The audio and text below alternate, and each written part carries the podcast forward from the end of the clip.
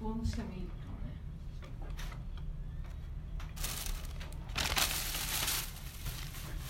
あ電源ついた？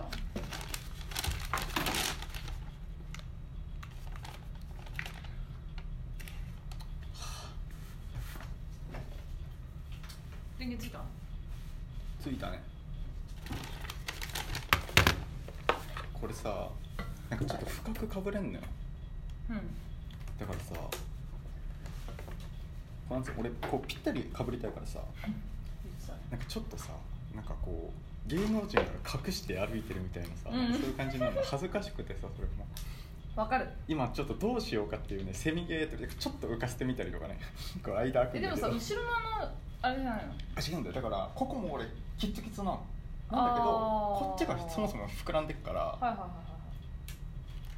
い無理だよ。ねそう坊主にしてるからさこの辺髪薄いし今。確かにその想定ではないもんね普通。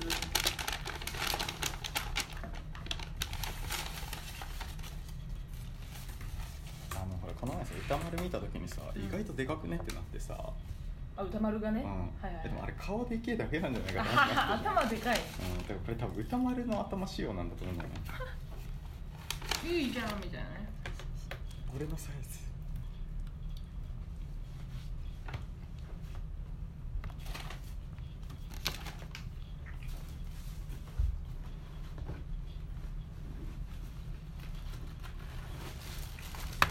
全然関係ないけどさ、うん。今日ねうこう俺が本本屋のね、うん。あれを使ってね、ここの本何？この本読むべしっていうのを買ってきた。マジ、まあ、てか俺も読んで読んでるんだけど。ありがとう。何これ？ちょっとやばい機密機密機密。あ待ってね。えー、ありがとう。ちょっと待って。何これ？これはもう俺たバイブルですよバイブル、えなんか徳川無生っていう人が書いてるんだけど、うん。その人もともとあの映画の活弁士やってたんだよね、ー、うんうんうん。でそこから始まってまずはその陶器が始まってからも仕事なくなるんだけど、うんうん活弁士の時にめちゃめちゃ有名になっちゃっててでその後テレビ出たりとかするわけよ。うんうん。ほんでさあの最後の解説の方とかね結構面白いんだけど読んでると。なんか別の本だったと思うんだけどあの1940年代まさか50年代頭くらいに、うん。うんあの時の吉田茂首相いるじゃない、はい。あの人と確かね司馬遼太郎だったと思うんだけどあの作家の対談があってでその吉田吉田邸宅に行くわけよ、うんうんでその時の司会者がこう無声だったのって。うん。でその話聞いた時にさなんか今その人そういうタイプの人っていねえなって思ってさ。そういうタイプ？いや要はさなんかその大物と大物の対談、でもしかも一国の首相と作家っていう対談がまずちょっと今考えられないしそこになんかこう司会を立ててうん。そこの司会にいる人がいるっていうなんかその感覚自体が俺ちょっと不思議だなと思ったんだけど、まあまあね。でもちょっと今あんまいないタイプの人かなと思って、うん。そうそういうのもあって買ってみたんだけど話術の話もね面白いんだけどなんか最後の方にねなんつったっけなんか小話みたいなのがいくつか入ってるのがあるんだけど、そこすごい読みやすいしねめちゃめちゃ面白かったそこは、へー。ちょっと楽しみ。ありがとうパーソナリティとしてね。めっちゃあれじゃん。落語の話超出てんじゃん。そうそうそうそう。辻風沢とか死神即ラクダが大返し。聞いたなあ最近聞いてないなあさんね。いいね。えー、ありがとなんか想定がさううん。俺その想定が好きなのよまず。なんかこうなんだこの独特な感じと思ったんだけど平野甲賀っていう人がやっててうん。もともとあの将将軍社っていう出版社があるんだけど、うん。そこの立ち上げの時から90年代かね90年代くらいまでずっと将軍社の想定をやってた人で、うん。ねそういうね独特の字体を使うのよ。なんかこれ前もなんか見せてくれたっけ？この字言ったっけ？なんかような気が記憶なんか見た記憶ある。テっていうねっていう、えー、ありがとうちょっと読みます。勉強して。いやありがたい。今必要話術。まさに。ラジオもあるしね。そうですよ。確かにな。えっとねいやわちょっともともとうん。例えばなんだろういやでも分かんない。そのまず目的から考えようか。これやる前に。うん。何をやりたいんだっけ？っていう。そもそもでしょ？うん。そもそも。あそもそもなんかなんだろうね。普通にラジオやってみたかっただけだけどね。いやでもさ今回はさ何かを生み出そうとしてるわけじゃん。うん。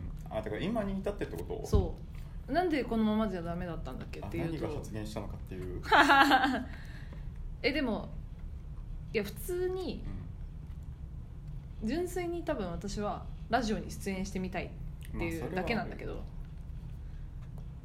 でもそれそれがもともとなんかモヤモヤあってうん、まあね。その中でなんかあのさ言ってたその歌丸のさあそうそうそう。なんか希釈が必要そう必要だみたいな話があってじゃあそこに乗っかれんじゃねえかっていうね。私たちは希釈剤とうん。なれるのではないかってなってこのなんかこんな感じになったんだよね。そうだね。で希釈剤になりたいか。まあつかまあそうだまあでも歌丸とでも希釈剤になりたいは後付けじゃん。歌丸と。歌丸のラジオ。歌丸のラジオに出たいのかラジオに出たいのかみたいなのもあるよね、重要。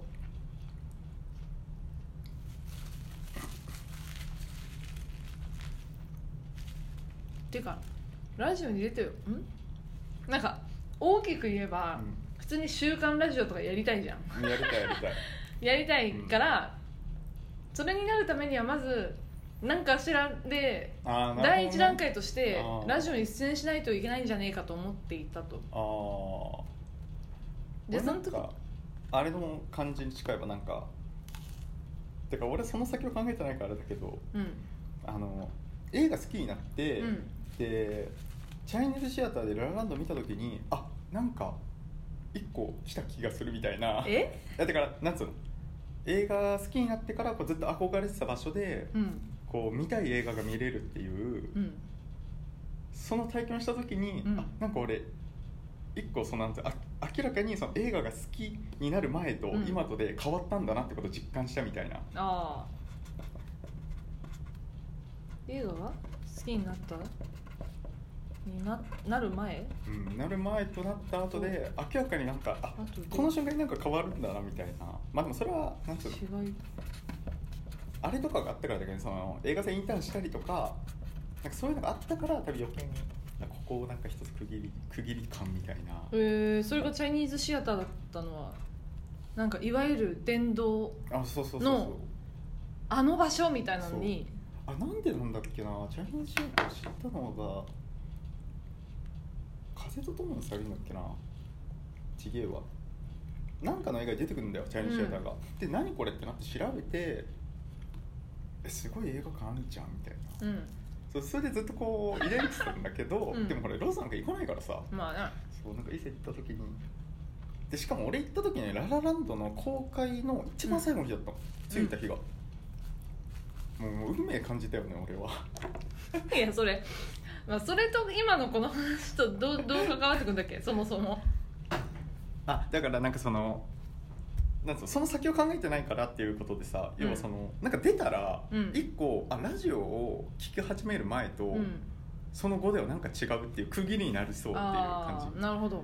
確かに今はちょっとなんかラジオ好きなうん。素人たちうんうんっていうだけで終わってるけうん。ど、もしラジオに出たらなんかラジオに関わっているちょっと一段階そうなんか違うって違いう。存在にラジオに対しての違う存在になるかもしれないよね。まあ、ただねすごいやっぱそれは内的なものだけどね、うんまあね。まあでもだから大事なんだけど、まあね。逆に外的なものって何って感じだけどね。うん今のところな,、そう。ないよね。そのラジオに出たからといってうん。みたいな。そうだよね。そういうやつだよえでもさ例えばだけど、うん。これ多分人に話したりするとすんじゃん、それ出たんだよねみたいな話を、うんうんうんうん。そしたらさえすごってなるじゃん。まあね確かにでもそういうことじゃなくって。あれ？あだからいやいやだからそれをさ多分チャイニーズシアター見見たみたいな話もさ、うんうんまあする人によってまあもちろんいろいろあるだろうけど、うん。そんなんどうでもいいんだよねだから結局、はいはい。はいあでもちょっとなんか私的にはそのインインサイトとしてあるのは、やっぱなんかラジオ好きって言ってても、うん。まあ、みんな聞けばラジオ好きにはなるじゃん。ただ聞くだけ受動的にね、で一歩能動的に自分たちで作るってなってすげえ作るの？みたいな、うん。聞かせてよとかって言われるわけ、うん。うんでするとなんかいやーちょっとまだなんかうーんみたいな。あーそれはにっていうそれは。そこへの負い目をあー。なんかオフィシャルな場に行くことによって 箔をつける的な？そう実はあの番組に出たったんよみたいな。えーみたいな。っていう感覚はあるよね絶あーなるほど対ね。あー、うん。それはやっぱなんかどうしても恥ずかしいけどうん。ある気がする、あーまあでもそれはいいな。だって今さ言われなんかラジオ作ってんすよみたいな例えば言ったらさ「えみたいな聞かせてよ」みたいな「ぜひぜひぜひ」ってめっちゃ言われるけどへー。でもいやいやいやなんかちょっとまあまあまあその聞かせるね。あーでもちょっとそれわかるわ。ってなるじゃん。うん。そんあなそうん。結構ああったわ俺そういうの、うん いやだからその時にもしさ歌丸、いや実は今毎週やってるライムスターの歌丸ってラジオで、なんかやってるらしいなんかその自主提案してとかまでは言わなくてもいいけど、出たんだよねみたいな。それもなんか視聴者うん参加型のになんかはがき職人的に出たんじゃなくてうん。もう普通に第6スタジオ行ったってい行っうたっていう。でもやっぱ行く？うん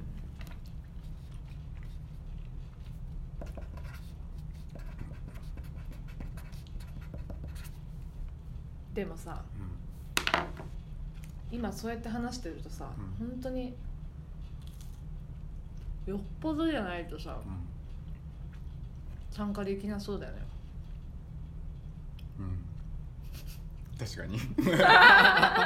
だかあんらだけイージーに考えてたのに。いやそうだから歌丸のラジオに出るとか,、うん。なんか有名人のラジオに出演することなのか自分たちでやることなのかどっちかっていうとそこがまだちょっと微妙に明確になってない。うん